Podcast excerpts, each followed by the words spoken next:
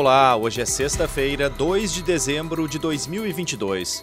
Eu sou Guilherme Becker e esta é a segunda edição do dia do Boletim de Notícias da DW Brasil. Confira nesta edição. Brasil perde para Camarões e pega a Coreia do Sul nas oitavas da Copa. Confrontos das oitavas de final da Copa do Mundo estão definidos. Embaixadas da Ucrânia na Europa recebem pacotes com óleos de animais.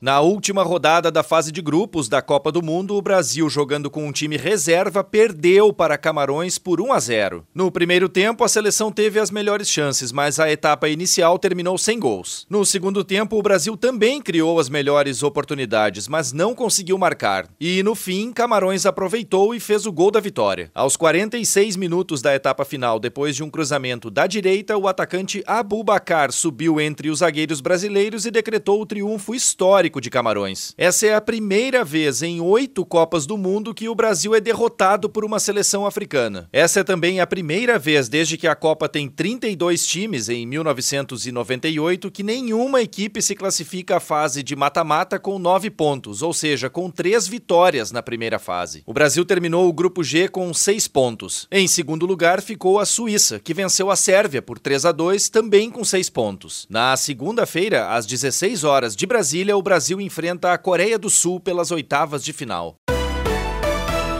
O grupo do Brasil foi o último a jogar nesta primeira fase da Copa do Mundo. E com o fim desta rodada, os confrontos das oitavas de final estão definidos. Dos 16 times classificados para a fase de mata-mata do torneio, oito são da Europa. Da América do Sul, apenas Brasil e Argentina se classificaram, já que o Uruguai foi eliminado nesta sexta-feira, mesmo após vencer Gana por 2 a 0. Marrocos e Senegal são os representantes africanos. Da Ásia, classificaram-se a Coreia do Sul e o Japão da Oceania à Austrália, e os Estados Unidos representam a América do Norte. Os confrontos começam neste sábado com Holanda e Estados Unidos ao meio-dia no horário de Brasília e Argentina e Austrália às 16 horas. No domingo jogam Inglaterra e Senegal e França e Polônia. Segunda-feira é a vez do Brasil entrar em campo às 4 da tarde contra a Coreia do Sul. No mesmo dia jogam também Japão e Croácia. Na terça-feira a fase de oitavas de final fecha com Marrocos e Espanha e Portugal e Suíça.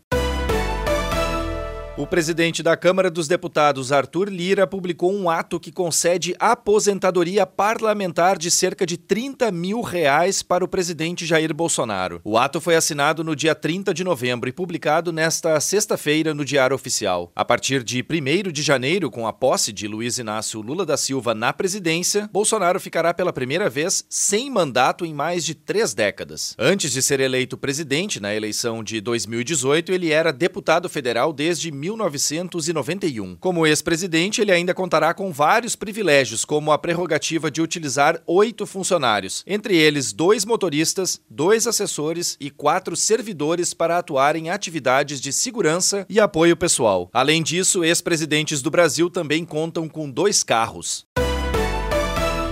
Embaixadas e consulados da Ucrânia em pelo menos seis países da Europa receberam pacotes contendo sangue e óleos de animais. As ocorrências foram registradas nos últimos dias e a informação foi divulgada nesta sexta-feira por um oficial do governo ucraniano. O relato veio à tona dois dias depois de um funcionário da Embaixada da Ucrânia na Espanha ter sido ferido por uma carta-bomba endereçada ao chefe da missão diplomática. As embalagens com sangue e óleos de animais foram recebidas pelos embaixadores ucranianos ucranianos na Hungria, Holanda, Polônia, Croácia e Itália. E também pelos consulados em Nápoles, na Itália, Cracóvia, na Polônia e na cidade de Brno, na República Tcheca. A informação surge um dia após uma série de órgãos e autoridades terem recebido pacotes com materiais inflamáveis na Espanha o Twitter bloqueou a conta do rapper e designer Ye, mais conhecido como Kanye West. O motivo é uma série de comentários e posts antissemitas feitos pelo artista. Em sua conta, o aviso de suspensão apareceu depois que foi publicado um post no qual havia uma suástica nazista entrelaçada a uma estrela de Davi, que é um símbolo do judaísmo. Essa é a segunda vez que West é suspenso do Twitter este ano. Em outubro, o proprietário do Twitter, Elon Musk, que se diz um defensor da liberdade absoluta de expressão, expressão havia dado boas-vindas ao rapper em seu retorno à rede. Além desse episódio agora, em uma entrevista para Alex Jones, um teórico da conspiração, Kanye West elogiou o ditador nazista Adolf Hitler e o nazismo. Ele tinha mais de 30 milhões de seguidores na rede social antes de ser suspenso e não respondeu aos pedidos de comentários a respeito da decisão. A União Europeia tem pressionado o Twitter para cumprir a legislação quanto a posts abusivos ou que espalhem desinformação.